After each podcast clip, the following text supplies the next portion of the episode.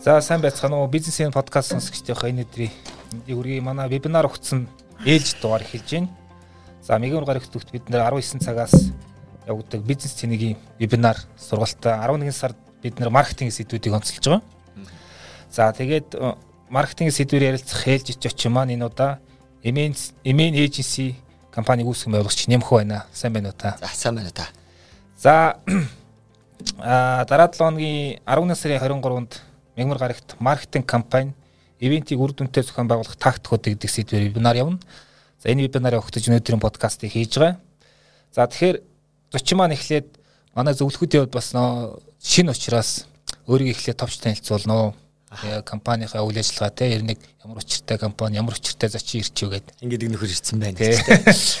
За тэгэд э, юуны юуны төрөнд э, бас Монголын бизнесийн салбарт тэр дундаа бизнесийн салбарт ажиллаж байгаа залуучууд за эсвэл зөвхөн ажиллаж байгаа залуучууд гэхээс илүү оюутан сурагчд чиглэсэн ч гэдэг юм уу те бизнесийн бүх шатны байгууллагынд зориулсан юм бизнес цэник гэдэг энэ нэртэй одоо гоё арга хэмжээг хийдэг танаа хамт олондоос баярлалаа. Тэгэд энэ удаагийн дугаарт зочноор орж за тэр дундаа 11 дугаар сарыг маркетингийн сар болгож зарлж байгаа нь бол одоо бусад нөгөө нэг удаагийн Э, подкастын дугааруудаас арай онцлогтой нэг юм хоорондын уялдаа холбоог хангасан. За баг одоо нөгөө багцаараа бол эн чинь өөрөө 99000 төгрөгийн үнэтэй тийм 5 мод бол явж исэн. Тэгэхээр яг яг одоо нөгөө энэ цар тахал үед танхим а цахим буюу одоо цанхим гэж яриад байгаа те энэ хослсон үед бол одоо яг цаг үеэ олсон тийм зөв шийдэл юм уу гэж харсан. За тэгээд э, нөгөө талдаа бол манайх яг MN marketing consulting гэдэг компани. За тэгээд MN agency 2018 оноос хойш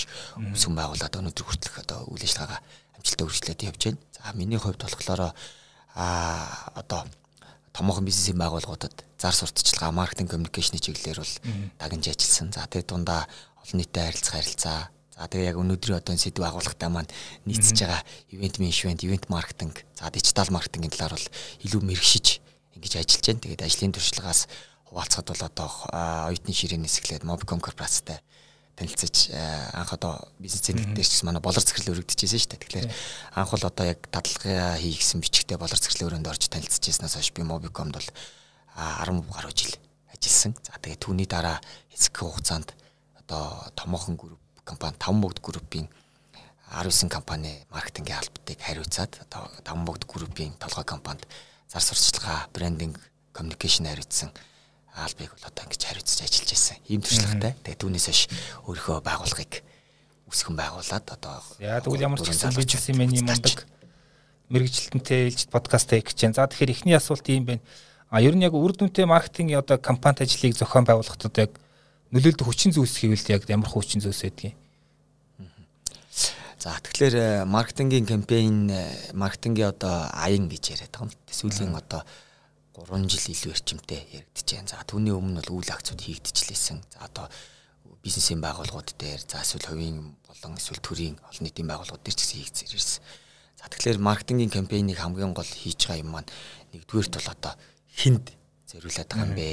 А хинд зориултаа одоо нөгөө тухайн кампайны маань үндсэн зорилго юу вэ? Тэ? Зорилготойгоо уялдчихэж үйл акц маань цаашаа үргэлжилдэг. Тэгэхээр зорилгоо зөв тодорхойлох хэрэгтэй. За тэгээд энэ зорилгын хүрээнд бид ямар асуудлыг яаж шийдэх гэдэг юм гэдэг дээр тулгуурласан зүйлс маань хоошоо явдаг. Тэгэхээр маркетингийн кампайн, маркетингийн одоо ямарваа нэг үйл акцыг хийхэд бид бүхэн бас дараагийн бас нэг хүчин зүйл нь бол төсөв тий төсвөө одоо хэрхэн зөв зарцуулах вэ? Ямар хуваарлалтай хийх үү? За нөгөө талдаа хийж байгаа маркетингийн кампайны маань нэр ураа үг, ураа слоган ямар байх нь бол баг тухайн акцийн баг 50%-ийг шийддэг юм уу гэж хардаг.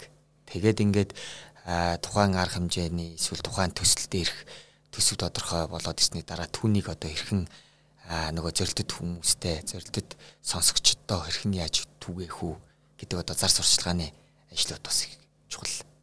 Тэгээд түүний дараа мэдээж зар сурталчилгаа хийснээр одоо магадгүй манай бизнес цэнийг вебинар хүртэл яг тэр зарчмаар ерөнхийдөө л одоо нөгөө яг дүрмийнхээ дагуу гэдэг шиг те одоо яг явж байгаа ингэж акц явж байна. Одоо шинэ бид нэр манай вебинар 23-нд гэж яхад өнөөдөр одоо 7 хоногийн өмнөөс хүмүүст мэдээлэл өгч байна. За жишээ нь одоо сарын энэ сар маркетингийн сар шүү гэдгийг бол миний санджаар 10 сарын 27 хоногоос яваад гисэн ч гэдэг юм. Тэгэхээр нөгөө шат дараалалтай үйл акцууд явдаг. Тэгэл яг одоо энэ дарааллын дагуу бас явж байгаа юм болов гэж энэ кейс дээр бас бизнес зэнгээ оруулах нь зөв баг гэж бодож байна. Баярлалаа. Тэгэхээр яг ингэж асуумаар л да. Ивент нь одоо яг одоо маркетингийн одоо бодлогоч юм уу? Ер нь тэр маркетингийн чиглэлд компани те ямар үүрэгтэй байдгийг, яагаад чухал байдгийг ер нь яг бас нэг дооц нь хитэрнэ гэж байх уу? Эсвэл хитрхий багна гэж явах уу? Энэ яг балансыг ер нь яаж болох вэ? Тэ. За тэгэхээр өнөөдрийн арга хэмжээ бол учиргүй нөгөө вебинар дээр бол илүү академик талын те яг step by step гэдэг шиг арга акцлыг хэлж өгнө. Харин өнөөдрийн тухайд бол илүү нөгөө подкаст маань өөр подкастны зорилго чинь туршлага хуваалцах. За ер нь бол ерхий зарчмын орол бараг буу алах шүү дээ те. Тэгэхээр туршлагаас харахад бол яг яагаад ивент маркетинг чухал юм бэ?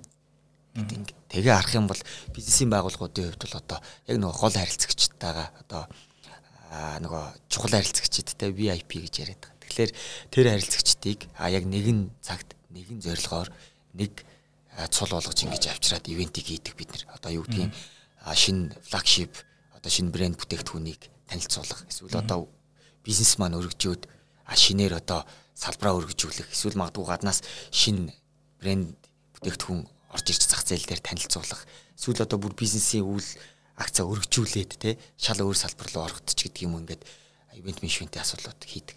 Тэгэхээр ивент менежментийг бол одоо байгууллагын хувьд аваад үзэх юм бол гадаад болон дотоод гэж авч үзэж байгаа юм.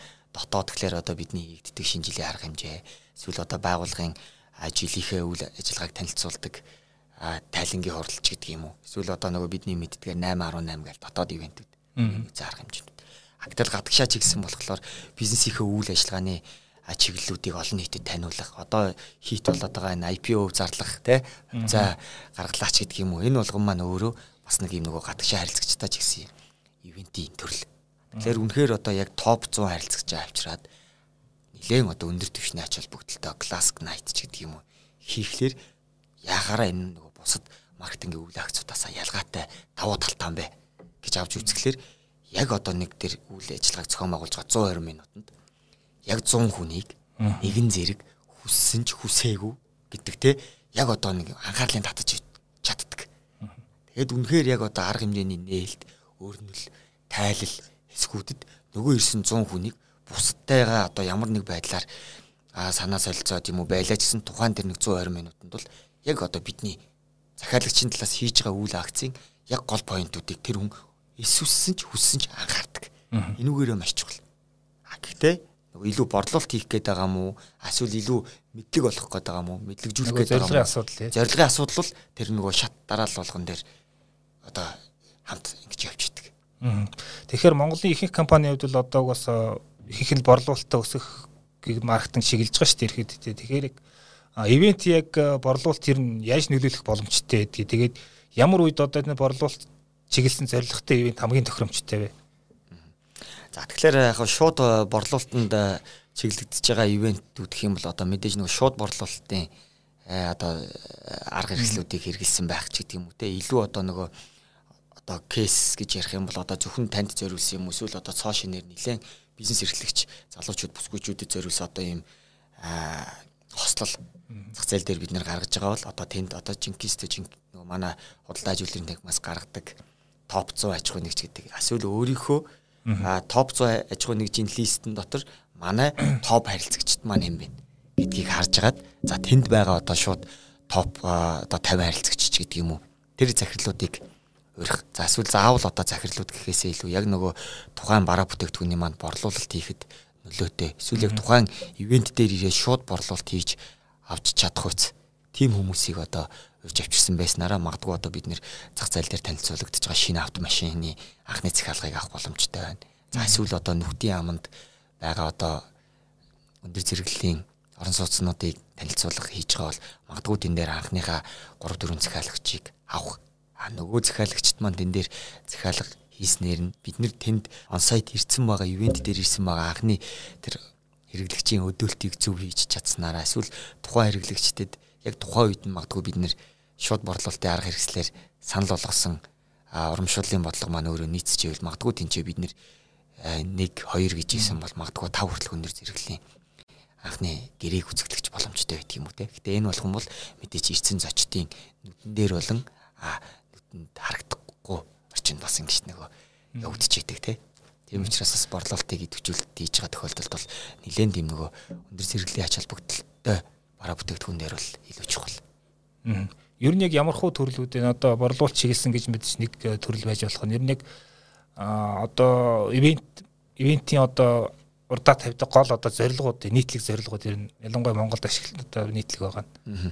За тэгэхээр ивент э, гэдэг зүйл мал одоо магадгүй за нэг ба түүнээс дэш хүмүүст зориулаад олон нийтэд чиглэсэн үйл ажиллагаа хүртэлх тий. Тэгэнгუთ одоо магадгүй бас жишээ нь болцоо бол өөрөө бас нэг хүнд зориулсан ивент болж чадах шүү. Аа тэгэхээр энэчнээс ахуулаад болцооноос ахуулаад хувь хүний ганцаарчилсан ивентээс ахуулаад агсын шатны буюу одоо 4 5 мянган хүнд хүрэх одоо тэр үйл акцууд маань бүгд өөр ивент юм л да. Тэгэхээр тухайн ивент маань өөрөө жижиг төсөл гэж ингэж явж идэг учраас тухайн ивентийн үндсэн зорилго маань өөрөө юу вэ? Борлуулалтын чиглэх юм уу? За эсвэл олон нийтэд мэдлэг олгох юм уу?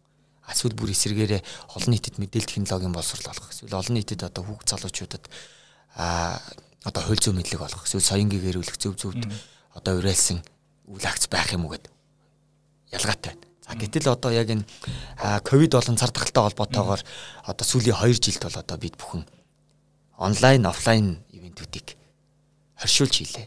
Улаанбаатар өөрөө тег зогсолт хийсэн. За Улаанбаатар битэл дэлхийн нийт өөрөө тег зогсолт хийсэн багт онлайн орчин бол үнэхээр бүүм боллоо. Тэгэхээр одоо яг энэ нөгөө трендэд дагаад манай монголчууд ч гэсэн бид ч гэсэн бас үйл ажиллагаандаа өөрчлөлт хийж зөвхөн нөгөө онлайн зааланд хийдэг байсан үйл ажиллагаануудыг танхим болон цахимаар хослуулж хийлээ л. Тэгэхээр одоо нөгөө ивентүүдийн төрлүүд гэхэлэр манай Монгол өөрөө бас их уламжлалтай зан төлөвийн энэ үйл ажиллагаанууд дотор маань ивентүүд бол байсаар байна л да. Одоо наадам гэдэг бол одоо манай монголчуудын түүхэн ач холбогдолтой уламжлалт том ивентийн үйл ажиллагаа мөн. Үндэсний маркетингийн тий урлаг, соёлын тий спортын бүгдийг нэг дор цогцлоос цагаан сарын үйл акц өөрөө нь бас том үндэсний бахархалц ивент үйл ажиллагаа. За тэгээ байж л нөгөө ургийн баяр. За одоо нөгөө хорим ч гэдэг юм уу. Энэ болгон маань ингээд бүгд үйл акц яваад байгаа. Бизнесийн байгууллагын хувьд бол нөгөө харилцагчаа халамжлах хэрэглэгчийн өдөр, харилцагчийн өдөр, борлуулалт дэмжих буюу нөгөө борлуулалтанд хийж идэг жинхэнэ борлуулалтын одоо нөгөө харилцагчтай авчиж одоо юу гэдгийг энэ удаагийн борлуулалтын урамшуул ланд 200 өгнө. Тэгээ нэг мянган харилцагчийн дунд борлуулалтын уралдаан зарлахад бол одоо тухайн байгууллагын брендинг өөрөө зах зээл дээр хүчтэй болж идэг. Борлуул лагч нар маань өөрөө тэр тухайн урамшуулт өдөөгдөж одоо нэг сард буюу 7 хоногт хийдэг борлуулалтаа илүү эрчимтэйгээр хийж сарын борлуулалтаа их магадгүй бараа бүтээгдэхүүнийхээ онцлогоос хамаараа тухайн үйл акцаас хамаард магадгүй одоо 1 2 сарынхаа борлуулалтыг тэр үйл акцийнхаа хүчээр одоо хийх ч гэдэг юм уу те. Ингээд бизнесийн байгууллагууд бол борлуулалт чиглэсэн эсвэл байгууллагын гадаад зах зээл дээр харагдаж байгаа брендинг өөрийнхөө байгууллагын одоо олон нийтэд танигдалтыг нэмэгдүүлэх эсвэл одоо нэр хүндээ өсгөх зорилгоор ч гэдэг юм ингээд олон янз янзын ивентүүдийг бол хийж байна те. Тэгэхээр тав тэрээр бол голдуу нөө бизнесийн байгууллагууд чиглэсэн одоо ивентүүд их холбогдож байгаа гэж одоо холбогдох ёстой тий. Тэгэхээр нэг зүйл бас сонирхолтой нь юу гэхээр одоо нэ ивентэд ирэх хүмүүсийн одоо юу гэдгийг яг сонголт гэх юм уу эсвэл одоо яг ягаад тэр ивентэд очих хэвээр одоо нөгөө такстай таксгүй гэдгээл яриад ихсэн шүү дээ хоолтой хоолгүй гэдэг ч юм ингээд янз янзын хүчин зүйлс байх гэдэг юм. Тэгэхээр яг тэр ивент тэр ирэх ирэхгүй шийддэг тэр сонголтын одоо хүчин зүйлс нь яг юу вэ? За тэгэхээр э, яг одоо энэ саяны сүүлийн цардахалтай холбоотойгоор ч гэдэг юм ингээд аваад үзэхээр одоо бизнесийн байгууллагуудад зориулсан. За тэр дундаа яг манай байгууллага бол бас төрийн маркетингийн үйл ажиллагааг илүү төвлөржүүлэх үйлсэд бол сүүлийн жилүүдэд идэвхтэй ажиллаж байна. Тэгээ томоохон харилцагчтайгаа одоо ингээ ажиллахад бол илүү нөгөө олон нийтийг соён гэгэрүүлэх, олон нийтэд мэдлэг мэдээлэл түгээх, хүүхд залуучуудыг зөв зүйл рүү оруулах, эсвэл одоо эрүүл мэндийн боловсролыг нэмэгдүүлэх, хууль зүйн боловсролыг нэмэгдүүлэх гэдэг юм уу те. Ингээ эсвэл инновац ийм талаарх мэдээллийг өгөх гэдэг одоо боловсрол шинжилгээ ухааны яам, гэмтэрхээс өрсөн сэргийлэх зөвлөл, за айлгтай тэмцэх газар ч гэдэг юм. Ингээд эдгээр ийм олон газруудад үйл акцуудыг хийхлээр сайн кейсч байна. Харин эсэргээрээ нөгөө нийслэлийн жижиг дундчтны жижиг агентлагууд ч юм уу эсвэл дүүргийн төвшөнд ороод ирэхлээр хүмүүс ойлголтын зөрөө өндөр байгаад ялгаатай байгаад. Тэгэхээр одоо яг энэ дээр саний таны асуултан дээр яриад үцгэлээр бид юу хэлэх ёстой юм бэ гэхээр тухайн ивентийг өөрөө такстай ч бай, таксгүй ч бай. Ивентийн үндсэн зорилго маань юу? Эсвэл зөвхөн ивент гэж харахаас илүү нөгөө саяны хоёлаа эхнээд эхэлсэн хэсэгтээ буцаад очиход маркетинг кампайн буюу олон нийтэд чиглэсэн одоо ийм нэг сарын аян ч гэдэг юм уу те эсвэл хагас жилийн эсвэл бүр бүтэн жилийн аян байлаа гэж бодоход тухайн жилийн бүтэн жилийн акцийн улирал тутамд нэг нэг олон нийт чиглэсэн ивент хийнэ гэж жилийнхээ төлөвлөгөөнд тусгагдсан бол хавар хийх гэж байгаа ивент намар хийх гэж байгаа ивентүүд зорилго нь өөр баг. Зорилго өөр вэ гэдэг чинь оролцогчд өөр байна. Тэгэхээр оролцогчд өөр ангууд бидний хэлэх гээд байгаа мессеж өөр болж байна. Тэнгууд тэр мессежийг хэнд хүргэх вэ гэхээр магадгүй 10 жилийнхэнд бол ахлагангийнханд арай өөр мессеж өгдөг. Ажлын байран дээр дөнгөж гарч ирчээд ээж байгаа хүүхд залуучуудад арай өөр. А гэтэл жинхэнэ бизнесийн салбарт цагаан захтнууд гэдэг шиг одоо цалин залгах за 25 35 насны эд хөдөлгөөн мөрлөж байгаа залуучуудад хүргэх мессеж маань дахиад өөр болж байгаа. Тэгэхээр энэ болгоноосоо хамаарат өөр. Жишээ нь одоо манай Монголын маркетингийн холбоо бол сая цар тахлын үед бол ковид маркетинг гэдэг онлайн форум хийлээ. Үзэгчид бол одоо яг нөгөө фэйсбુક дээр шууд дамжуулдаг 2000-аас буухгүй баг жишээ. Тэгэхээр тэр бол өөрөө төлбөргүй ивент. Яг тэр цар тахлын үед бизнесээ хэрхэн онлайн болох вэ гэдэг асуудал дээр эсвэл энэ маркетингийн тренд онлайн үед яаж одоо хаашаа явж гинүүдийг сонсох гэсэн тэр эрэлт хэрэгцээ байгаа учраас тэнд орж ирдэг. А гэтэл хаалттайгаар эсвэл одоо бас 200 сая төгрөгийн төлбөртэй одоо хаалттай вебинарууд одоо Zoom дээр ч гэдэг юм эсвэл AirMeet платформ дээр зохион байгуулагдахад тэрний эрэлт ч гэсэн бас эсрэгээрээ бас ижлэхэн өндөр байгаа. Тэгэхээр төлбөртэй байх уу төлбөргүй байх уу гэдэг нэг асуудал харин тухайн ивент конференцд илтгэгчд хэм бэ? Зохион байгуулагчд хэм бэ? Ивент итгэгчд нь хэм бэ? гэдэг өөрөө маш их чухал байдаг. Тэгэхээр мэдээж бид нэр баг зардлаар хүртээмжтэй зүйлийг хийх гэж захиалагч хүсдэг. А гэтэл нөгөө талдаа хязгаарлагдмал боломж буюу а нөгөө хүссэн хүмүүсийг нь танхимд одоо 500 хүн авчрах гэжэл нөгөө 500 бүртгэл дээрээс болохоор 1500 хүн ирнэ гэсэн байдаг. А яг одоо арга хэмжээ маань эхлэх гээд байж итэл танхимын дүүргэлт талаараа аваад байдаг. Тэгвэл одоо яах вэ? Тэгээ наадахын шин би дараа насаа гэж бодож байсан. Одоо нэг заал дүүрэхгүй л яана хангалттай хүмүүс ирэхгүй л яана гэдэг зохион байгуулж хүмүүс чинь толгойн өвчин байдаг шүү дээ. Энээс нь яаж зайлсхийх арга байдаг юм уу? Тэгэхээр нөгөө за ивентийн тухай аваад үзэхлээр ивент болох гэж байна гэж нэг мэдээлэл. Одоо бор шоу гэдэг шиг тийм. Магадгүй одоо хамгийн 4 жил тутамд яг зохион байгуулагддаг том ивент гэвэл одоо олимпийн наадам шүү дээ. 4 жилээр төлөвлөгдөж. Одоо магадгүй эх 24 оны 28 оны 32 оны гэдэг нэг хаана болох газар төлөвлөгдөж идэх. Энэ бол өөрөө яг одоо ивентийн салбарт ажиллаж байгаа эсвэл ивент менежментийг сонирхож байгаа маркетингийн салбарынхны харах хэрэгтэй зүйлд ивент 4 4 жилээр ингээд бас урт хугацаанд төлөвлөгддөг ивент байна. А гэтэл манай бидний кейс дээр харилцагчид юу гэдэг вэ? За өнөөдөр чи одоо 11 сар эдэгт одоо яг нөгөө тренд нь шинэ жилийн асуудлуудаар маш их хүн залгаж байна те. World Conference бол нөгөө оны эцэс болоод ирэхлээр бас нэг бүүм авдаг тэр үе ирсэн байна.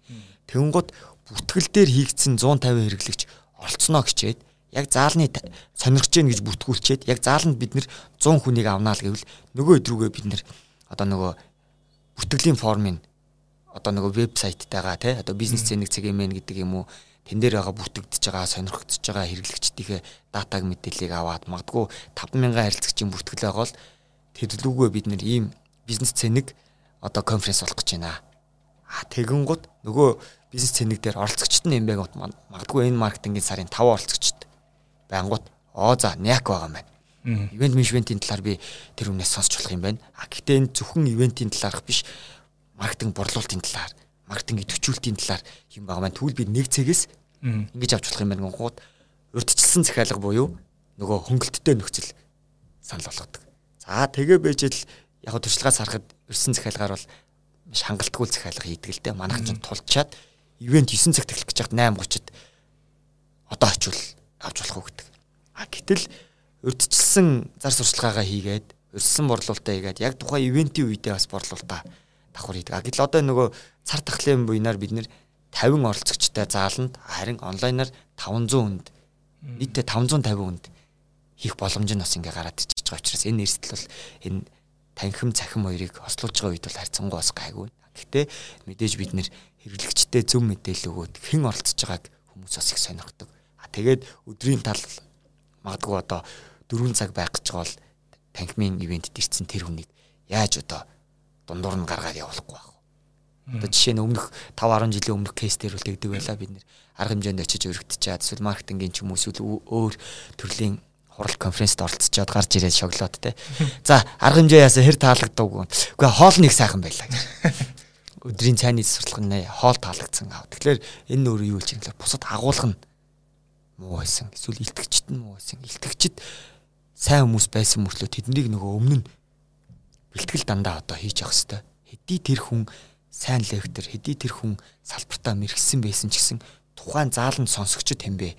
Энэ ивент маань нөгөө хүүхд залуучуудад ч гэсэн юм оюутанд юм уу бизнес эрхлэгчд эсвэл бизнес эрхлэгч дундаа топ түвшний удирдлагууд зориулсан юм уу гэдгээс хамаарат заал хүнд юу ярьж байгаа ч өөр их чухал. Тэгэхээр тэр хүмүүсийг бид нэр өмнө цаг нарын тохироод маргааш одоо жишээ нь 16 цагт 3 цагийн ивент дээр 6 хэлтгэгч танхимд яриа их чухал.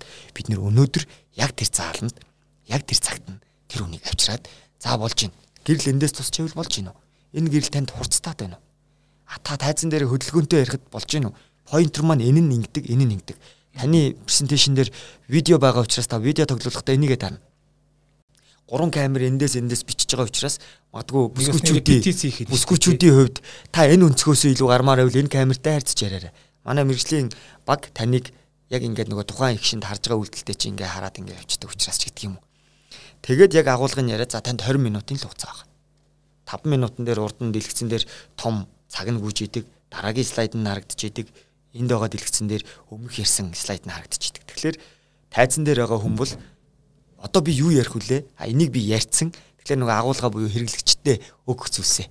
Тэгэхгүй одоо нөгөө уламжлалтаар эндрийн ард гарч ирчээд ингээд цосоод идэг, юм уншаад идэг. Тэ? За Ингээд болохоор нөгөө ямар ч ай контакт юм унгаад идэх, ирэтэнгээ унгаад идэх. Тэгэхээр нөгөө өмнө нь хүнээ бид нэр бас сайн бэлтжиж захиалагч болон гүйцэтгэгч хамтдаа байж иж ивент өөрөө.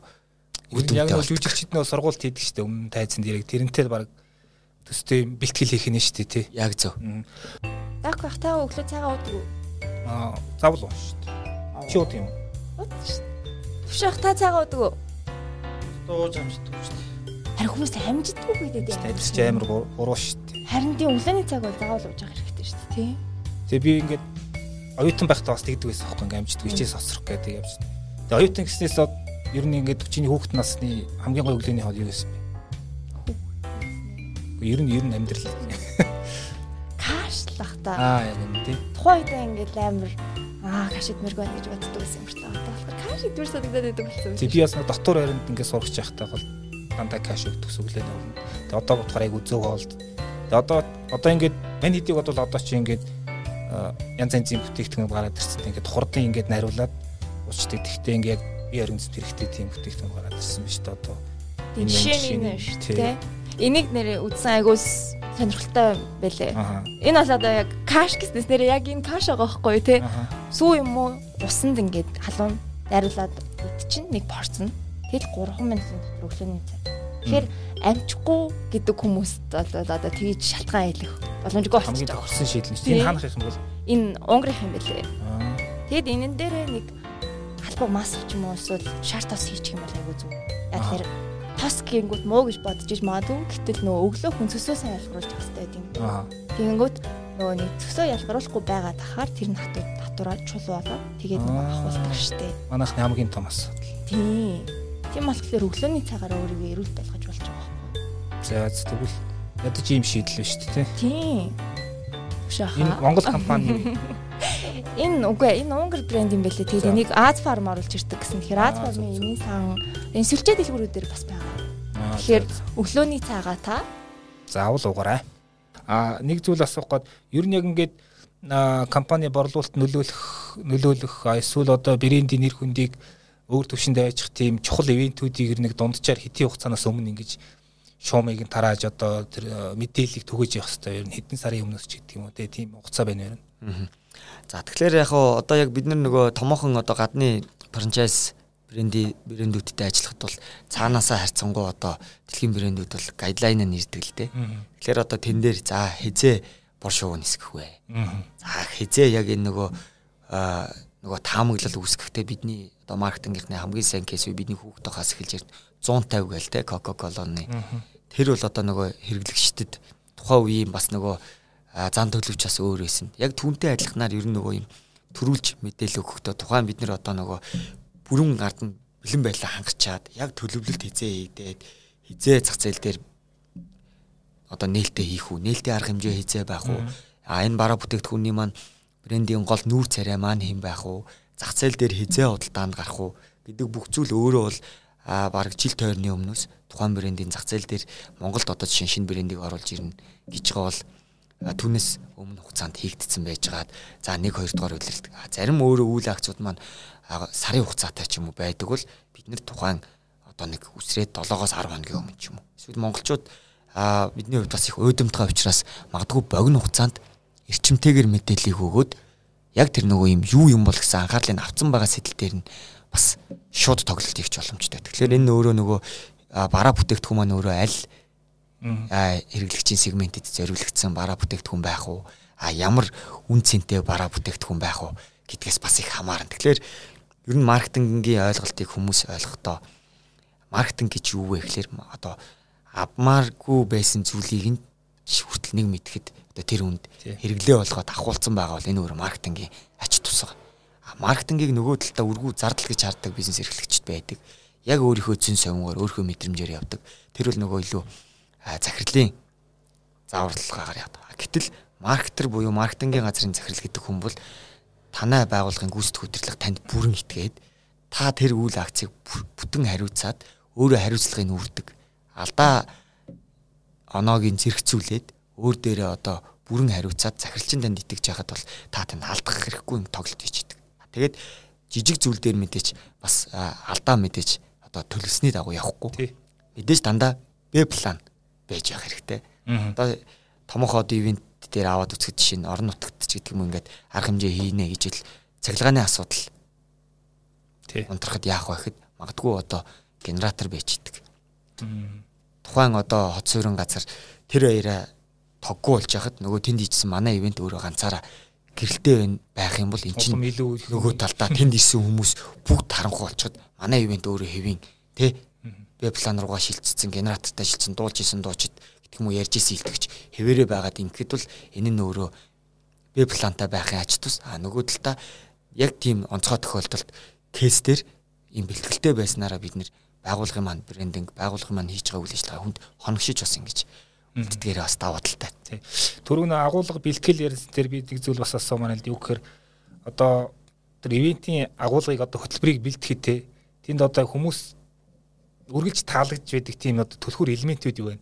За мэдээж амттай хоол байж болно те. Гой ингээд нэг цаг гаргаад ингээ нэтворкинг танилцах одоо нэг нэг тийм мэдээлэл солилцох эсвэл гэрээ хэлцээр их тийм цаг гаргаж өсвөл ер нь яг тийм бол хизээч ямар ч ивент зохион байгуулсан таалагддаг тийм үндсэн элементүүд хөтөлбөрт байдаг.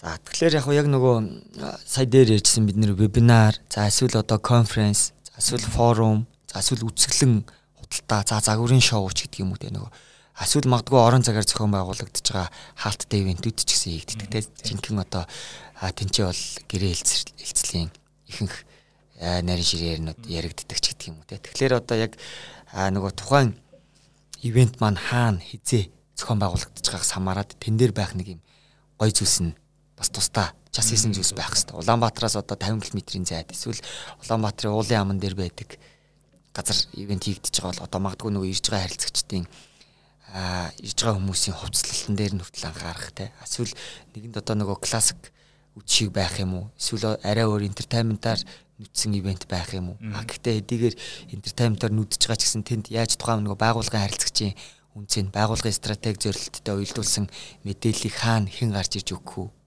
гэдэг хүртэл өөр идэг. Аа тэгээд хурал конференсаар бол манах харьцангуй одоо дагнж үйл ажиллагаа зохион байгуулж байгаа. Тэгэхээр одоо энэ дээр бол нөгөө хэрэглэгчдэд төлөвлүүлж байгаа презентацийн өөрөө агуулга өндөртэй байх хэвээр. Нөгөө 3-аас 4 оролцогчд маань өөрөө яг ямар хүмүүс байх вэ?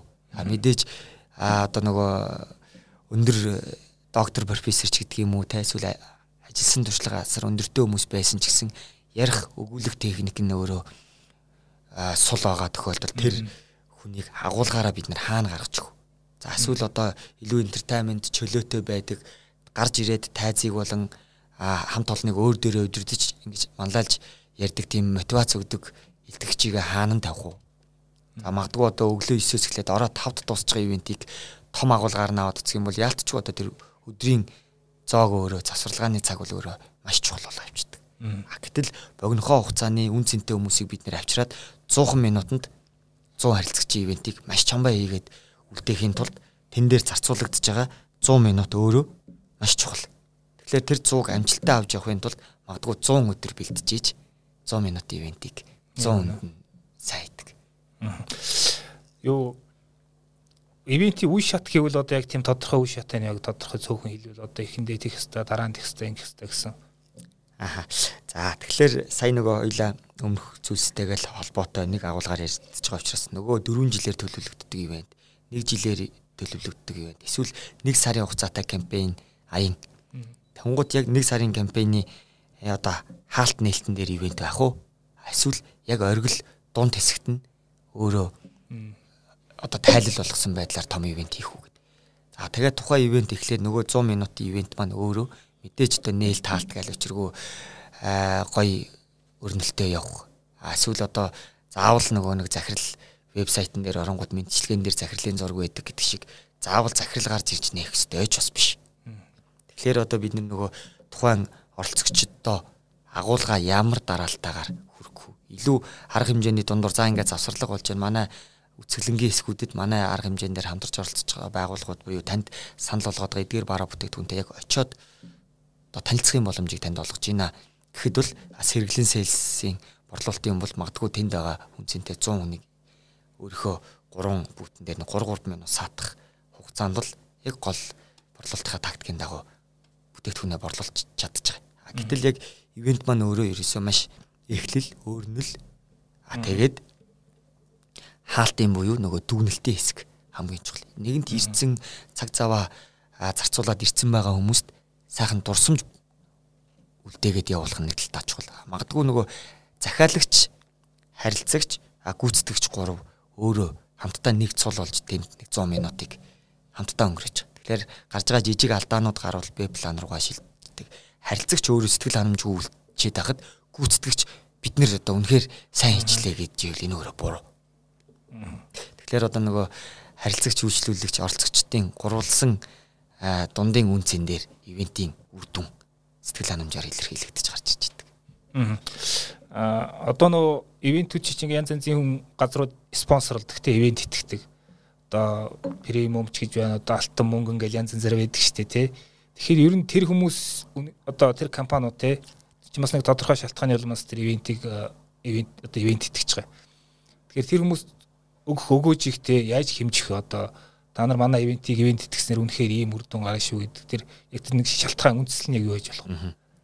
За тийм. Тэгэхээр э, яг нөгөө тухайн байгууллагын брендингийн асуудал эсвэл одоо нийгмийн хариуцлага гэж ярьдаг те. Тэгэхээр яг энэ дээр нь уялдуулж бид нэр одоо кампайн сарын аян хийх гэж бол энэ аян маань өөрөө хүнд нийгэм тулгамдаад байгаа ямар асуудлыг бид нэр энэ ивентийнхээ сарын аяныхаа өрөө шийдэх гэж байгаа тэгэн гут одоо энэ нөгөө би бас өнөөдөр сонирхолтой байж магадгүй гэдэг одоо энэ ивент дизайн гэдэг одоо манай ивентийн салбарынхны эсвэл энэ манай маркетингийн холбооны залуучуудын бидний ер нь ширээний ном гэж хэлж болно л доо. Тэгэхээр яг энэ дээр байгаачлан юг хэлж гэнэ вэ гэхээр спонсор гэж хийн. Эсвэл ивентийг үйл ажиллагааг төлөвлөхөөс ахуулаад эсвэл захиалагчийн толгойд бол задгай маш олон мянга мянган гой санаа байдаг.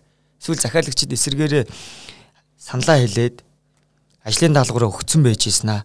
Уулзалт хийгээд ингээ хамтдаа зорилгынхоо ивентийнхээ зорилгыг яриа явж идэл окей гэд гэрэн дээр яг энэ энэ энэ зүйл чухал гэсэн байснаа гинт маргааш өглөө надаа нэг юм гоё мэрэгэн санаа төрлөөгээд ялангуяа дарга удирдлагууд тэгж орж ирдэг. Тэгэнгუთ энэ нь өөрөө нөгөө өмнөх гэрэн дээр яг энэ энэ гурван зүйл бол манай ивентийн гол зорилго. Тэнгууд нөгөө гурван ивент ивентийн гол зорилготой нь уялдуулаад бид нэр хэнд хизээ юг яаж хэрхэн хүргэх үү гэдэг энэ маркетингийн арга хэрэгслийн дагуу зүйлсээ төлөвлөөд одоо хинээр үг хэлүүлэх юм. Хэн одоо илтгэж байх юм. Зардал маань ямар байх юм. Зар сурчлагаагаа яаж хүргэх юм. А тэгээд нөгөө саяны тань хэлж байгаа ивентийнхөө үр өгөөжийг хэрхэн тооцох вэ? Ирж байгаа оролцогчдыг одоо юу гэдгийг 100 долларын одоо тасалбартай конференц хийж яхад оролцогчд маань зааланд ирэхгүй л яах вэ? За 100 хүн л авчирн гонгод 100 100-аар үржүүлэхээр ямар орлого олох гэдэг нь тодорхой. Гэтэл энэ нь өөрөө ардаа яг ашигын төлөө ивент юм уу?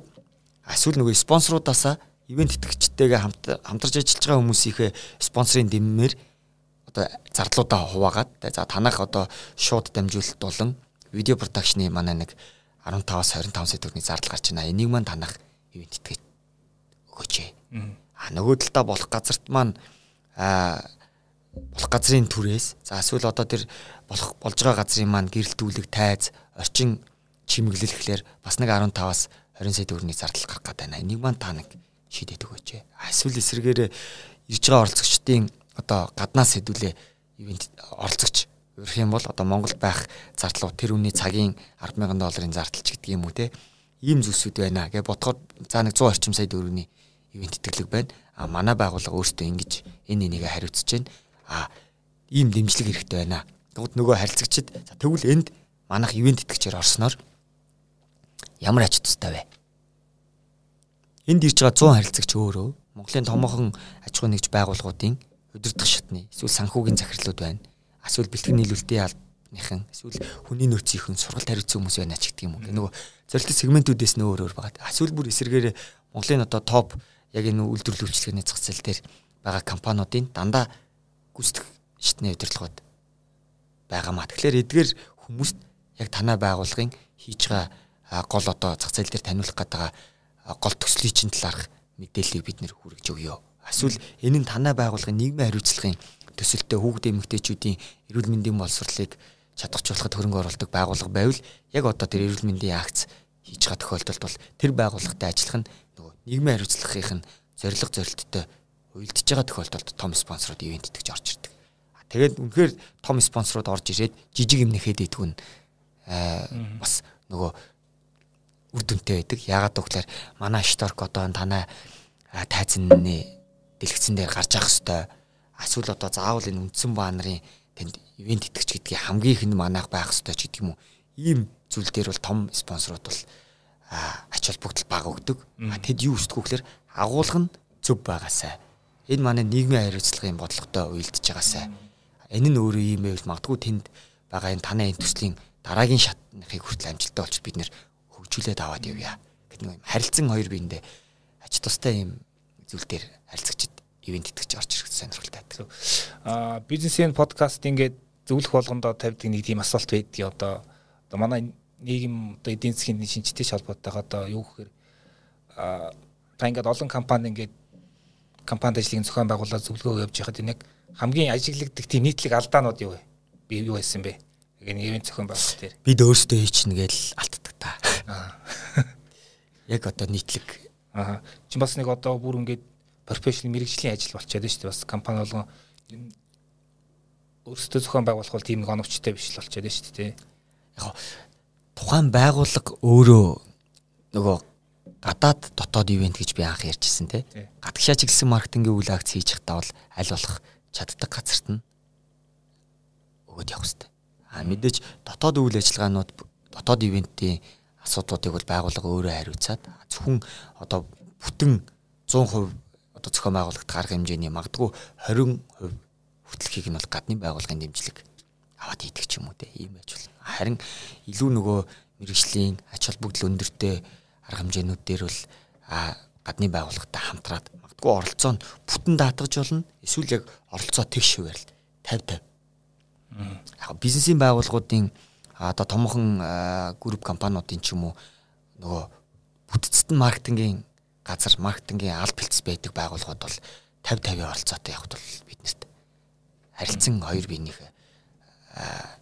нэг зорилгон дээр нийцэж идэг. Яагаад гэвэл нөгөө талдаа яг тухайн төсөл хэрэгжиж байгаа төслийн нэг жихэн оролцож идэг, маркетингийн багийнхан оролцож идэг, олон нийттэй харилцах байгуулгын албан хүртэл оролцож идэг. Манай талаас болохоор илүү нөгөө гүйцэтгэл харилцагчийн бүртгэл ирж байгаа харилцагчдыг хэрхэн үүднээс нь яаж зөв өгдөж авах уу харилцагчдад оролцогчдод чиглэсэн мэдээллийг ямар шат дараалтайгаар өгөх үү одоо сайн нөгөө цартгалтай холбоотойгоор бидний ивент дээр гарч байгаа өөрчлөлтүүд гэх юм бол одоо ирж байгаа оролцогчд 3 цагийн арга хэмжээ байгаа бол 2 цаг тутамд маскын намны хаалтын сольж өгөх. Эсвэл орж ирж байгаа харилцагчд болгоны гар хариуцлагыг нь хийх халууныг нь үүсэх. А зүгээр нэг тийм бэлэг тэмдгийн биш. Яг нөгөө и Монголиа дээр юм уу гэрээгээ систем дээр байгаа бүтгэлийг нь яг хараа вакцины тундаа хамрагдсан. Эсвэл үнэхээр өндөр чанарын одоо нөгөө өндөр э, ач холбогдолтой ивент бол магадгүй зөвхөн зорилтод сонгогдсон 50 50 оролцогч ирнэ. Гэтэ нөгөө хэд маань сүүлийн 72 цагийн хугацаанд шинжилгээ өгсөн байх хэрэгтэй ч гэдэг. Энэ нь өөрөө нөгөө а ковидын дараах next normal гэдэг байгаа те. Энтэй уялдсан бас бидний үйл ажиллагаан дээр гарч байгаа өөрчлөлт. А тэгсэн чинь нөгөө танхим цахим ослоод ирэнгууд одоо юу гэдэг нэг жижиг нөгөө компьютерныхаа урдлын веб камераар л конференц хийчихнэ гэж боддог харилцагчж байна. А гэтэл энэ нөгөө зардлын юм дээр дахиад өөр нэг гарч иж байгаа асуудал нь одоо энэ техникийн шийдлийн асуудал гарч иж байгаа. Онлайн дээр хийнэ. Facebook дээр лайв хийчихэл гэдэг. Гэтэл тэр нь нөгөө зүгээр өөрөө бариад стори хийдгээс өөр агуулгатай. Аа үнэхээр жижиг одоо худалдаа эрхлэгчийн хувьд ч юм уу тэр нь хэлбэр байж болох боловч бизнесийн ач холбогдолтой олон улсын чанартай хурал конференц хийж байгаа бол англи монгол хэлийг сонгоод орчуулга авах боломжтой. Эсвэл одоо дэлхийн өнцөг булан бүрт байгаа хэрэглэгчид нэгэнд ор орж ирээд хийх одоо зүүн өмч гэдэг юм уу манай одоо ашигладаг AirMeet гэдэг платформ байгаа. Тэгэхээр эдгээр дээр нөгөө онлайн ивентүүдийг яаж заалны ивенттэй нөгөө хоршуулж хийх үү гэд гараад ирэхээр техникийн технологийн солиушны зардал одоо ингэж нэмэгдэж гарч ирж байгаа. Тэгэхээр одоо нэг 50 хүнд хийх үү 500 минутын лимиттэй 1500 хүн оруулж ич хийх үү бүртгэлийг нь яаж хийх үү бүртгэгдсэн бүх хүмүүстэй нэгэнд ор мэдээл яаж өгөх үү on time шууд асуулга яаж авах уу? Асуулгын үр дүнг шууд яаж нэгтгэх үү? Тэгээд нөгөө таны хэлжсэн үр дүнгээ яаж тооцох вэ гэх одоо манай ашигладаг Airmeet гэдэг платформ бол нийт одоо 2500 хүн бүртгэгдсэн байна.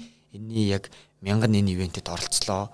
А энэ 1000 хүн 10 хоногийн хугацаанд буюу яг идэвхтэй гол 3 өдөр зохион байгуулагдсан арга хэмжээний энэ энэ энэ хэсгүүдэд те сайдын яриаг 500 хүн нь үтсэн байна. А үцэглэнгийн 10 вирчуал үцгэлэн шүү дээ тий. Үцгэлэнд тэдэн хүн давхцсан доогоор 1500 одоо удаа оролцсон байна. ч гэдэг юм. Ингээд нөгөө бүх тоо мэдээлэл нь үлддэг. Шууд ингээд гараад ирдэг учраас бас дараагийнх нь үр дүн өндөр харагдаж байгаа. Энэтэй холбогдол асуухад ер нь яг сүүлийн үед нөгөө зар тахалтай холбоотой онлайн ивентүүдийн ач холбогдол ихсэж байгаа. Тэгээд тэгэхээр ер нь ивент компаниг дижитал маркетингтай яаж ер нь зөв хослуулвал зүгээр энэ дээр яг танд ажилласан зүйл байна сүүлийн үед. За тэгэхээр э, тухайн нөгөө нэг э, ивентийн брендинг лого нэр өрөө үг хэрхэн үүсэх вэ гэдэг чинь нөгөө нэг одоо та миний захиалагч байлаа гэж бодоход а хинд зориулах гадгаа гэдэг нөгөө өөрийнхөө ажлын даалгаврыг маш сайн тодорхой гаргаж хэрэгтэй. Тэр ажлын даалгаврын дагуу бид нэр манай баг ажиллаад за манай мэрэгжлийн маркетингийн залуучууд ажиллаад дизайны баг ажиллаад, судалгаа шинжилгээний баг ажиллаад за нийгэм тулгамдаад байгаа энэ асуудлыг шийдэхийн тулд энэ аян маань чиглэгдэж байгаа юм. Тэгвэл нэр өрөө үг нь ямар байх вэ? Гэнгүүт дизайны багийнхан одоо ивент трендүүд яаж явж байгаа ямар фонт ямар өнгөний хоршил өөрөө явж байгаа одоо жишээ нь бид нэр нийгмийн хариуцлагын хүрээнд бид нар бас хавдар судлалын үндэсний төв тэр хамтраад бид нэр мөөм гэдэг ивент хийчихсэн. Бүхний орд тавдар эсрэг эмэгтэйчүүдэд мэдээлэл өгөх. Тэгэнгუთ одоо дэлхийн бусад улс орнуудад яг энэ чиглэлийн арга хэмжээнүүд яаж зохион байгуулагддгийг ямар өнгө ямар өрөө үхтэй явдیں۔ Гадны кейс туршлагуудыг бид нэр судлаад аа тэгээд зөвхөн яг тэр тухайн сэдвийн хүрээнд ч биш ер нь бусад хавдруудын ч гэдэг юм ингээд мэдээллүүдийг тоо мэдээ тоо мэдээлэл дата мэдээллүүдийг авч үзэж хагаад а тэгвэл ийм учир шалтгаанаас ийм байгаа мэй гээд судалгаан дээр үндэслэлээр гарч ирэнгууд өөрөө үг өнгө төрөх гараад ирэнгууд дизайны баг ажиллаж эхлээд ийм юм байна. Захиалагчд хэлээд дахид сайжруулад ч гэдэг ингээд. Гэтэл дижитал маркетингийн арга хэрэгслүүдэд яаж уйж байгаа вэ гэхээр ийм мэдээлэл болно гэд сарын дараа болох ивентийнхээ нөгөө одоо тусад нь Facebook пэйж нээх юм уу, ивент үүсгэх юм уу, Twitter дээр яах, Instagram дээр яах юм, TikTok дээр яах юм гэдгээс ингээл ажил маань эхэлж байгаа. Дижитал маркетинг гэв. Тусдаа веб хуудастай байх юм уу? Веб хуудсан дээр интеракшн үүсгээд дамжиж орж иж байгаа хэрэглэгчтэй яаж бүртгэл хийх юм? Google форм дээр бүртгэлээ авчих юм уу? Тусад нь вебсайт мөөмцэг юм ээ гэдэг шиг вебсайт үүсгэж аваад тэн дээрээ орж ирж байгаа хэрэглэгчтэй бүртгэж авах юм уу? 5500 ээж бүртгэгдсэн байвал тэрний хэдэн ганц бие, хэдэн хоёр хүүхдээ. Тэ? ч гэдэг юм уу? Энэ болгоныг нь бүтгэж аваад бүтгэлийн лист үүссэн үсээд ирэнгүүт аа оролцогчд маань ийм байгаа учраас эхний гол үндсэн ихтгэл бол энэ үнээр явах нь зөв юм байна. Буюу нөгөө оролцогчдын бүртгэл болон нийгэмд тулгамдсан байгаа асуудал хоёр дээрээс матч хийгээд за тэгвэл таны ихтгэл энэ хэсэг дээр энэ асуудлыг хөндөх хэрэгтэй байна. Эндээс уялдаад дараагийн илтгэж энийгээ ярих хэрэгтэй байна. А магадгүй завсарлагын хэсэгт нөгөө манай хавдар судлалынхны мэрэгжлийн эмч ирсэн яг одоо нөгөө шууд яхаа өдөр үзээд байц. Тэгэхээр нөгөө нэг цэгээс ирээд тухайн хүн мэрэгжлийн тулгамдж байгаа учир шалтгааныг ойлгочлоо өөрийгөө онцлуулад явлаа гэдэг бол тэр эмэгтэйн хувьд нэг цэгээс мэрэгжлийн багаас мэдээлэл аваад ингээ явчихсан тэр хүнд за би эрүүл байгаа юм байна. Миний хөх эрүүл байгаа юм байна. А би ийм одоо гооцгол ингээ хадгалахад надад ийм ийм учир шалтгаан байна. Магадгүй эмзэглээд исэн асуудал маань энэ хэвэн байна гэдэг тэр мэдрэмж аваад гэртээ харж байгаа тэр эмэгтэйчүүдийн сэтгэл ханамжаар одоо шинэ мөөм гэдэг ивентийн үр дүн тооцогдож байгаа. Тэгээд нөгөө хүмүүст урьдчилан сэргийлэх байдлаар мэдээлэл өгөөд явчихж байгаа учраас энэ нь нэгдүгээр лайны зорилго маань биелж байна. Хоёрдугаар лайны зорилго ирсэн танхимд ирсэн 100 эмэгтэйд мэдээлэл мэдлэг түгөөгээд бодит даван туулагчдын төршлөг өгөөд урам зориг өгөөд явж байгаа нөгөө тэнцээ даван туулахгаа явж байгаа шаналж байгаа эмэгтэйд гэгээ өгөө явчихж байна. Нөгөө шаналж байсан эмэгтэйр би эрүүл байгаагаа мэдээ явчихж байгаа нь бас нэг зүв байна. Ингээр одоо жишээ саяны энэ кейс дээр л ярихад өөрөө ивент нөгөө ямар ач холбогдолтой. Ингээ явхад бид нэр дижитал маркетинг дээр ивент дээр going дарсан 1500 хүн, лайваар үзэж байгаа 3000 хүн, гингууд нөгөө хүртээмж, үр дүн бүх юм ингээд нөгөө тооцогдож идэг. Энийг маркетингийнхаа үйл акцтай уялдуулж явах хэрэгтэй. Тэгээд сүүлийн илтгэгч өнөөдрийн арга хэмжээ амжилттай болж өндөрлөө баярлалаа гингууд ивент дуусчлаа гэж бодоод байдаг хүмүүс. Энэ бол дуусаагүй байдаг. Энд дээр нөгөө нэг ивентийн дараах арчилгаа гэдэг асуудал орж ирэх нь те. Yes. Тий. Тэгээ ивент дуусчил бүх юм дуусчлаа гэж бодож болохгүй те. Тэгэхээр дараах арчилгааг ер нь яаж хийх юм? Нэг дараах арчилгаа гэж ер нь юу юм? Дараах арчилгаа гэхээр нөгөө бас олимпийн кейс маань аахгүй те. Сая одоо Японы олимп дууслаа.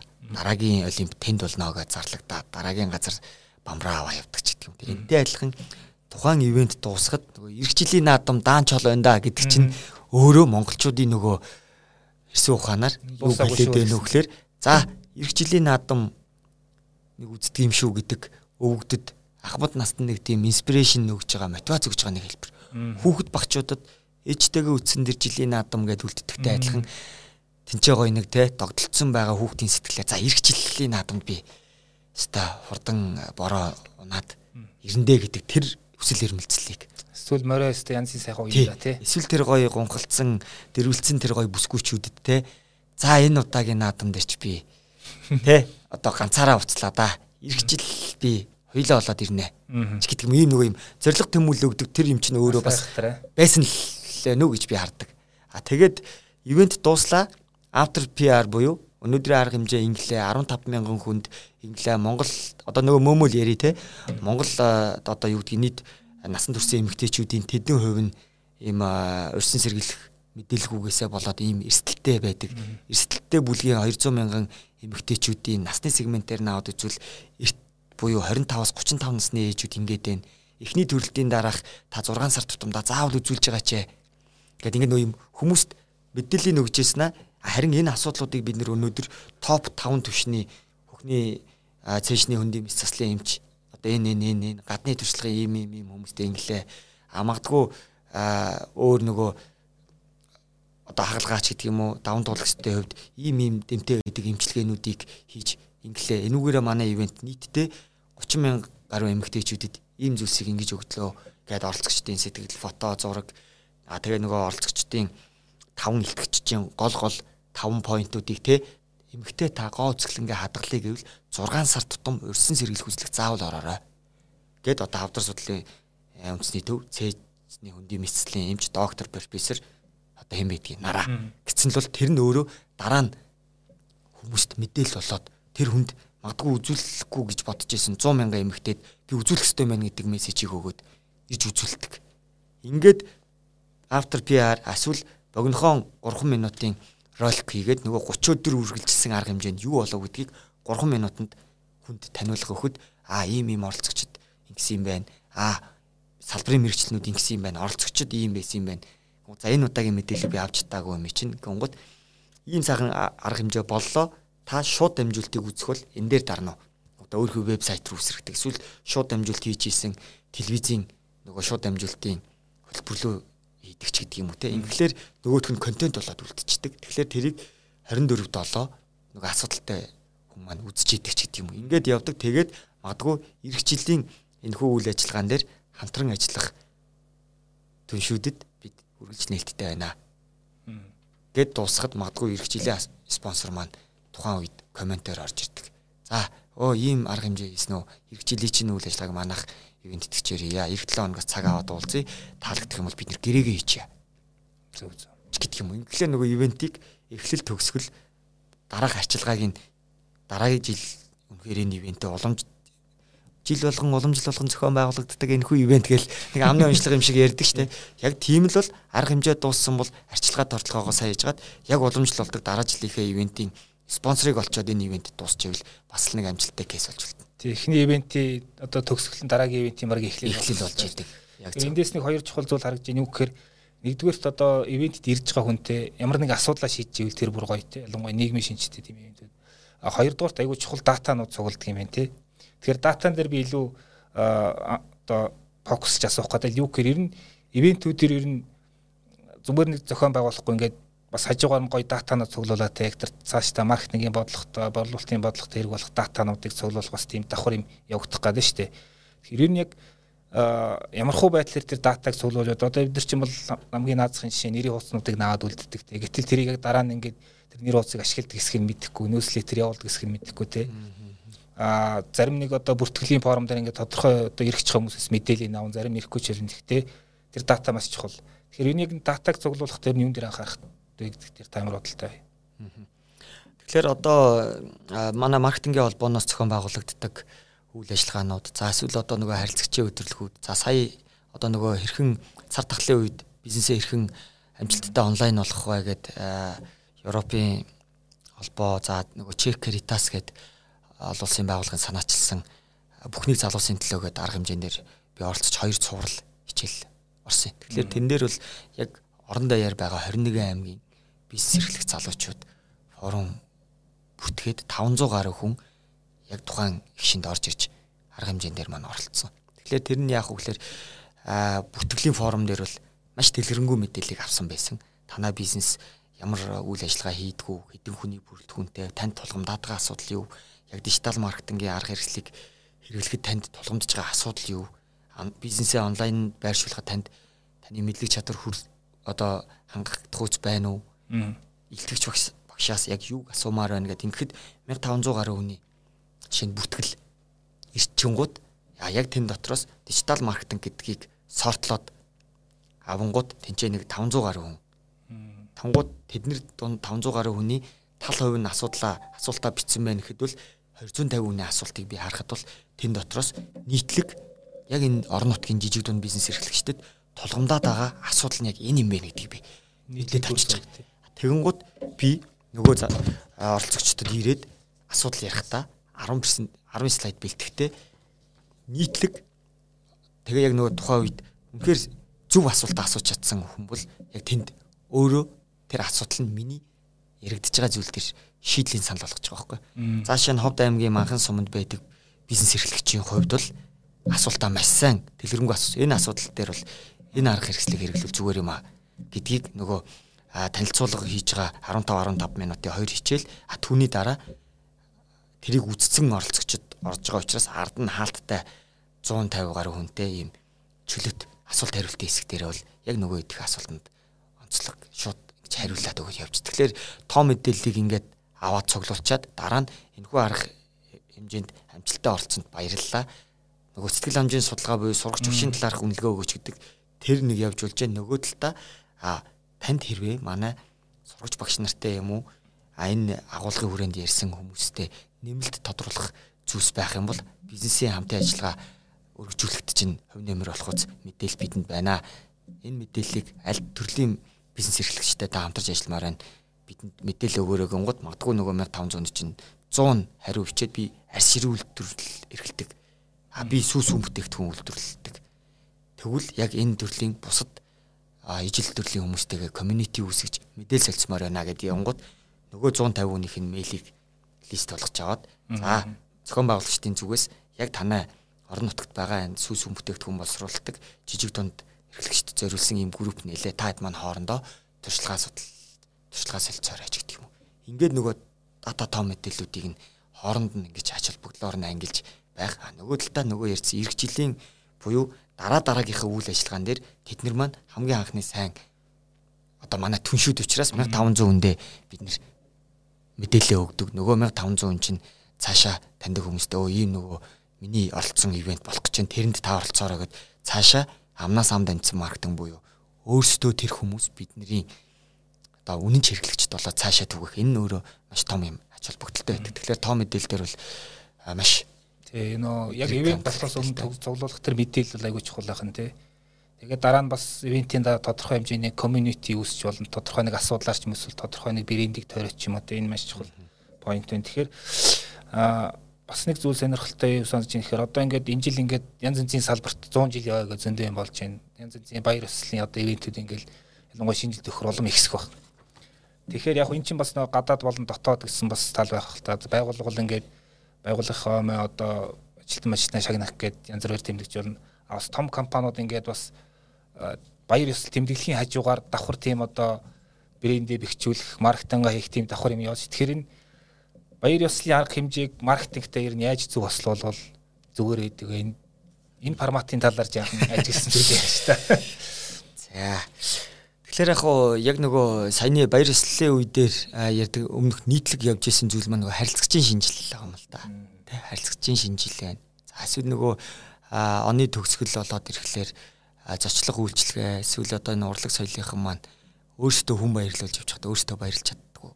Тэгэхээр энэ нөгөө салбарын онцлогоос хамаарад нөгөө одоо шинэ жилийн баярыг яаж бас нэг тийм гоё жоохон бизнес төвшөндөө ойрхон байх уу. За мэдээж тэр нөгөө харилцагчаа халамжилж байгаа орон нутгийн харилцагчтай Улаанбаатарт авчирч сургалт хийх. За тэгээд сургалт үйл агц хийгээд одоо 3 хоногийн үйл ажиллагаа хийлэх түүнийхээ хаалтыг магадгүй хамт олонныхоо шинжилтээ нэгтгсэн байдлаар хийх тий. Эсвэл одоо бүр харилцагчийн баярыг тусдна гэж тухайн нөгөө шилдэг харилцагчийн гаргасан ололт амжилтыг аа бусдаа тэргуун төршлөг болгож хуваалцах. Энэ нь өөрөө магадгүй нэг тийм форумын ч юм уу өнгө аястай сургалтын агуулгатай. Харин гэвч нөгөө 2 3 ийм салаалсан ивентийг хийгээд нөгөө харилцагчд нэгэнд Улаанбаатарт ирсэн топ 100 харилцагч юм уу орон нутгийн харилцагчд ирсэн байвал тэднэрт борлуулалтынх нь нөгөө бараа бүтээгдэхүүн зардаг гадны вендорийн төлөөлөл ирж яриа хийдэг нөхөрсөг яриа зангаагүй уулзалт хийдэг.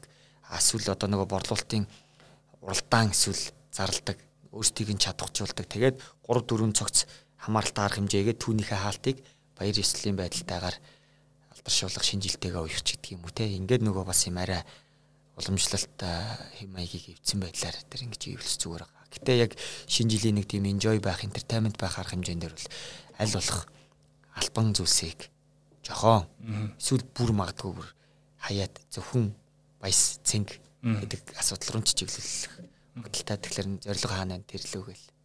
А цэвэр одоо онлайн ивентүүдтэй холбоотой асуухад ер нь яг таны ажигласнаар яаж зохион зохион байгуулалт илүү үр дүнтэй харагдаж байна. Цэвэр онлайн ивент одоо дэлгэц дэлгэцээ хараад яриа шүү дээ. Тэгэхээр цэвэр онлайн ивентүүд дээр одоо бидний таймлайн дээр эсвэл одоо байгууллагын бизнес мэйлэр ирж байгаа гадны одоо томхон зүүн өмнөд Азийн маркетингийн шин тренд гэдэг юм одоо Индонезийн Жакартад болох гэж байна. Угаасаа нэг онлайн ивентүүд ихэнх нь одоо ер нь бол бүгд бас харьцангуй фри байна. Эсвэл нэг 10-аас 30 доллар төлөх эсвэл нэг 100 доллар төлөх төвшөнд буюу хэрвээ бид нэр 100 доллар бол эн чинь өөрөө хямдтай орох гэдэг юм л та. Хэрвээ Жакарта руу Индонез руу явах очиод буудалд байрлах зардал, ирж очих тийзний зардал хэд вүлээ гэж бодоод үзэхээр магадгүй 100 доллараар маш өндөр үн цэнтэй олон улсны экспертүүдээс зөвлөгөө авах бол одоо бид төлөөд оролцох. Тэгээд тэнд оролцсноороо Азийн, Европын, Латин Америкийн, Европын холбооны ч гэдэг юм уу зохион байгуулагдаж байгаа форумууд хэрхэн яаж зохион байгуулагдаж бас давхар туршлага судалж байгаа. Тэгэхээр Азийн форумд нэг оролцлоо, Европынхд оролцлоо, Америкийн одоо дизайны Adobe Adobe-ийн зохион байгуулж байгаа саммитэд оролцочлоо ч ингэхэд яаж нөгөө гоё интерактив видеогоо илтгэжээ гоё бэлтгэж байна. Хойно гарч байгаа одоо энэ бэкграунд өөрөө ямар байх юм зүгээр цоолцсон 360 орчинд ингээд хөдөлгөөнтэй сарнилттай юм хийгээд юм уу? Тусад нь вебсайт үүсгээд вирчл явах юм уу? Дараа нь нөхөн тоглогддгоор байх юм уу? Эсвэл одоо нөгөө 100 доллараар бүртгүүлээд ороод ирсэн хэрэглэгч яг нэг сарын хугацаанд тэр хичээлүүдийг үүсэх боломжтойгоор байгаад хоорондоо яг ижил сонирхлын бүлэгтээ үзэж байгаа хүмүүсээс асуулт хариулт үүсээд нэг анги болгоод хоорондоо мэдээлэл солилцдог байх юм уу? Ч гэдэг ингээд гадны кейсүүдийг маш их одоо үзэж судалсны үндсэн дээр а Монголд болж байгаа форумуудаа бас нөгөө яаж одоо хүн чинь нөгөө дээгүүрээ костюм өмсчил доогоороо нөгөө тавчтайгаа сууж байгаа маш олон оролцогч байгаа. Сайн талч байна, саар юм ч нөгөө гэрте байгаа, гэрээ орчинд байгаа учраас нөгөө өд тэр дэлгэцэнд хүнийг идэвхтэй уях. Асуулт тэдгээр хүмүүсийг нөгөө за одоо энэ оролцогчийн талаарх сан сэтгэлээ комент хэсэгт бичээрэй. Одоо яг энэ асуудалтай та бүхэн санал нийлж ивэл нэг гэдэг тоог бичээрэй. А нөгөө талдаа хэрвээ санал нийлэхгүй бол 2 гэдгийг бичээрэй. А хэрвээ тань нэмэлт санал байвал 3 гэж бичээ саналаа бичээрэй. Нөгөө хүмүүс чинь хайцсан нөгөө би бинийгээ дагдаг учраас нэг нэг нэг энэ нь өөрөө ямар үр дүнтэй вөхлөр бүтгээд байгаа байхгүй давхар те. Дэлгэсний цаанаага хүмүүсийг ямар нэг байдлаар юм уялдаа холбоотой интеракшнтэй байж сонирхолтой байхгүй бол зөвхөн дэлгэсний цаанаага би ганцаараа л яриад ах юм бол эн чинь яг нөгөө тайзан дээр гарч ирээд хамгийн хойдлын зэрэгдлийн болонгийн хүн ингээд нойрог мөлөөд ич хахад өөрөө ярьсаар л байгаа бол чинь нөгөө харилцаа холбоо байхгүй байгаагийн дутагдал. Тэгэхээр одоо илүү нөгөө завсралгаа хаана тавих юм? Онлайн офлайнаар бол одоо бид нэр ковид завсарлага гэдэгтэй адилхан. За 5 минутын интро та энэ хугацаанд өөртөө цаг гаргаад иргэ болц. Тэр хүн ариун зэврийн өөрөө оржуулж байна. Галт тоогооргоо оржуулж байна хажуудаа магадгүй снэкгээ тавих боломж байж гэх юм уу те. Тэгэхээр нөө юм уялдаа холбоог нь л нэлээд завгүй ойлгож байгаа л дуусгах хэрэгтэй. За тэгэхээр подкаст маань төгсөх төгсөж байна. Сүүлийн нэг асуулт байна л да. Одоо Монголын онцлог онцлог гэх юм уу даа те. Одоо төгжрээний асуудал те. Одоо түрүүн бэ төлөвлөгөөөр ярьсан те бас хэрвээ зочин ингээд цаг хоцорвол яах вэ? 2 цаг хоцорвол яах вэ те? Ирэх хүмүүс цаг хоцорвол яах вэ? 2 цаг хоцорвол яах вэ? Нөгөө нэг заалны түрээс мөрөөс бүгдээрээ юу болох вэ те? Энийг ер нь яаж урдаас яаж тооцоож энэ эрсдлийг ивэн зохих төр нь яаж тооцох хэвтэй энэ талаар яриач. За одоо тэгэхээр эн чинь нөгөө ялцчгүй одоо 100 гаруй гэдэг шиг те бид нар чинь аа зөндөө арга хэмжээнүүдийг зохион байгуулж байна. Мэдээж нэг ивентээс дараагийн төсөл рүү төслөөс төслийн хооронд явахдаа өмнөх гарах цаалтайгаа татаад байж болтгоо. Тийм учраас мэдээж алдаагүй ивент үйл ажиллагаа хийхийг бүгд л хоёр талаасаа чармаадаг. Гэхдээ одоо яг саяны замын төвчрэл гэдэг шиг тий эсвэл дээр нөгөө ярьж хэлсэн тэжээлийн асуудал, интернетийн асуудал гэдэг шиг ийм асуудлууд гарахад яаж одоо хурдан дараагийн шийдлийг маш түргэн боловсруулах вэ гэдэг чинь өөрөө байдаг. Тэгэхээр хаана болох буюу тухайн газар маань өөрөө хаана байх вэ? Нөгөө ивентийг том төсөл болгоод зар сурталчилгаа хаана хүнд илтгэгч хэм байх уу ямар хугацаанд авах уу гэд бүх зүйлсийг бодохдоо деталь бүр дээрээ маш анхааралтай л байх хэрэгтэй. Тэрний нэг чухал юм нь болох газар маань айгүй гоё өндөр тайцтай гоё игээд сонгочдөг. Гэтэл хотоос 23 км-ийн цайд буюу яг нөгөө та хэр төсвөр төвчээртэй хүн бэ гэсэн би яармагт амьдэрдгаа гэд өчигдөр би одоо яг бас өмнө говьоос орж ирээд яг л тэр кейстер яг зам руу орж ирэл дүжирчиж байгаа юм л та. Тэгэхээр яг тэрнтэй адилхан нөгөө болох газар нь мянга гоё байсан ч гэсэн оролцогчд маань ирэхэд эсвэл цагаа маш зөв тодорхойлох хэрэгтэй тий. Ажлын цаг тараал угсаа зайсангийн бүс рүү төгжирдэг. Та тэгвэл бид нар яг зайсан хил дээр ивент хийх нь зөв үү буруу юу? Эсвэл Баасан гаригийн ороо Улаанбаатар даяараа бүгд хөдөлгөөнд болж шамбаарлаж идэг энэ үед бид нэр Баасан гаригийн ороо 19 цагаас ивент хийх нь зөв үү? Тэгээд заашгүй тохиолдолд хийх ёстой. Эсвэл магадгүй нөгөө газар нь ивент итгэж байгаа заалаа өгсөн. Эсвэл спонсор нь тэднийхтэй бартераар тооцоог нийцсэн. Энэ зааланд л хий. Гिचж байгаа бол цагаа төгөл өдрөө бид нар боломжтой үедээ ч гэдэг юм уу. Оролцогчоо ботсон л үйл акцыг хийж явах хэрэгтэй. Тэгээ одоо би өөрөө бас тийм ивентэд тоцроод өдөр очиж илээсэн л да. Яалтчгүй яг таг төгчөрдөг те би зам дээр 2 цаг төгчөрдөг. Тэгээд яг ивентийнхээ хамгийн төгсгөлийн слайд явж байхад нь би бас яг ороод л дуусгаж ийсэн. Тэгэхээр нөгөө талдаа оролцогч өөрөө бас хариуцлагатай байж цаг нараа төлөвлөх хэрэгтэй. Гэхдээ 7 цагийн ивентэд Улаанбаатарын төвөөс 5:30 төдөлж гин гэдэг бол уг нь бол бас чамбай цаг. Гэхдээ арга хэмжээгээ дуусч явах тачин гэдэг үл энэ ч өөр байж боломгүй. Буюу нөгөө юм хүчин зүйлэлтэй. Тэгэхээр ийм тохиолдлуудад бид яаж явах хэрэгтэй юм бэ гэхээр эрсдлийг маш сайн тооцдог байх хэрэгтэй. Тэгээд үнэхээр илтгэгч ирэхгүй байгаа тохиолдолд тухайн дараагийн илтгэгчийг холбох. Ер нь бол яг бид нэр одоо шинэ жилийн арга хэмжээч гэдэг юм урлаг соёлын entertainment ч гэдэг юм ер нь илтгэгчтэй бүгдийг нь айл болох нэг цагт авчирсан байж хагаад хийх нь агуулга нюансаа нөгөө орчноо мэдрээд эхний илтгэгч гарч лэн дараагийн илтгэгч презентацийн бэлдээд PowerPoint-оо шалгаад те слайдууд явж гэнэ үү видеон дуун гарч гэнэ үү гурав дахь илтгэгч явж байхад 6 дахь илтгэгч сууж гэнэ гэдэг чинь за эхний илтгэгч ийм юм ярьж гэнэ point нь ингэж уусч ирж гэнэ 2 3 дахь илтгэгч ийм юм ярьчлаа. Миний хэсэг ингэж байгаа юм байна гэд одоо яг бас нэг гоё юм нь илтгэгчдийг нийлүүлээд нөгөө панелист болгоод хилцүүлэг өрнүүлдэг учраас 3 4 илтгэж бөөндөө сууж байгаа. Дахиад бас нэг 15 20 минут 30 40 минут ингээд ярьдаг болчихж байгаа нь бас өмнөх эндрийн араас ярьдаг үеийг бодох юм бол бас ахиц гарч лээ. Гэхдээ тэнд хэм зөв байлгаад нөгөө яаж модераторын үүрэг маш их чухал те. Тэгэхгүй нөгөө авж тавьдаг гэдэг шиг асуусан асуултыг нь шал өөр тийш навчаад хэрвээ буруу аваа явчих юм бол тэр ивентийн зорилгыг шал өөр гажаагаад нэг буруу өнцөг гараад ирчихэд зэрэгтэлд байж байгаа хүмүүс чинь нөгөө асуудлыг авч яваад магадгүй нөгөө илтгэгчээ зочноо бас эвгүй байдалд оруулах. Эсвэл захиалагчийн нөгөө гоё бодож исэн үлийг нөхрийн сүүлэн дээр худаг гэдэг шиг те айгүй сайхан халтаа ихэ хилцүүлэг хийх гэчээд л заалан дотроос нэг нөхөр эсвэл нөгөө илтгэгчд маань өөрөө асуултаа буруу тийш навж яваад арга хэмжээг унгах ч гэдэг юм ийм зүйлээ. Тэгэхээр нөгөө илтгэгч оролцогчдыг бүгдийг нэг цагт авчираад эсвэл нөгөө өмнөх өдөр нь маш сайн бэлтгэл хийгээд агуулгууд угсаа бүгд тодорхой юм байна. Заалнаас ирэх магадaltaй асуулт манай зүгээс хэлээсэй гэж байгаа хүсэж байгаа агуулга маань энэ. Тэгэхээр эхний асуулт магадгүй юу гэж болох вэ? Энэ дээр та нар өөрсдийн байр суурь ямар хөө гэд өмнө нь асуулт хариултуудаа хүртэл ингээд бэлдээд бичгээр, мэйлээр магадгүй зүүмээр уулзалт хийцэн байхад дараагийнхаа асуудал дээр нөгөө хүн чинь айгүй гоё бэлтгэгдсэн. Яг так хийсэн хоёр өгүүлбэр хэлэл болчдөг. За баярлалаа. За бизнес event подкаст маань энэ дугаар энэ түрээд өндөрлж байна. За тэгэхээр дараа 7 хоногийн мигмар 2 буюу 11 сарын 23-ны 19 цагаас маркетинг компани ивентийг үр дүнтэй зохион байгуулах тактикууд гэдэг сэдвээр одоо бид тэр ярьсан сэдвээр вебинар сургалт маань юмнаа. За вебинар сургалт маань сургалтын баримт зөвлөх маань илүү детальчилсан тий арга зүй аргачлал талаас нь одоо ноу хау гэх юм уу тэр талаас нь илүү яриад а суралцагчид маань одоо сонирхсан асуултууд асуултаад аваад явж болно гэдгийг хэлье. За ингээд энэ удаа манай дугаарт Эмийн ээжisi компани үүсгэн байгуулагч Нэмхөө зөвлөх оролцлоо баярлалаа танд.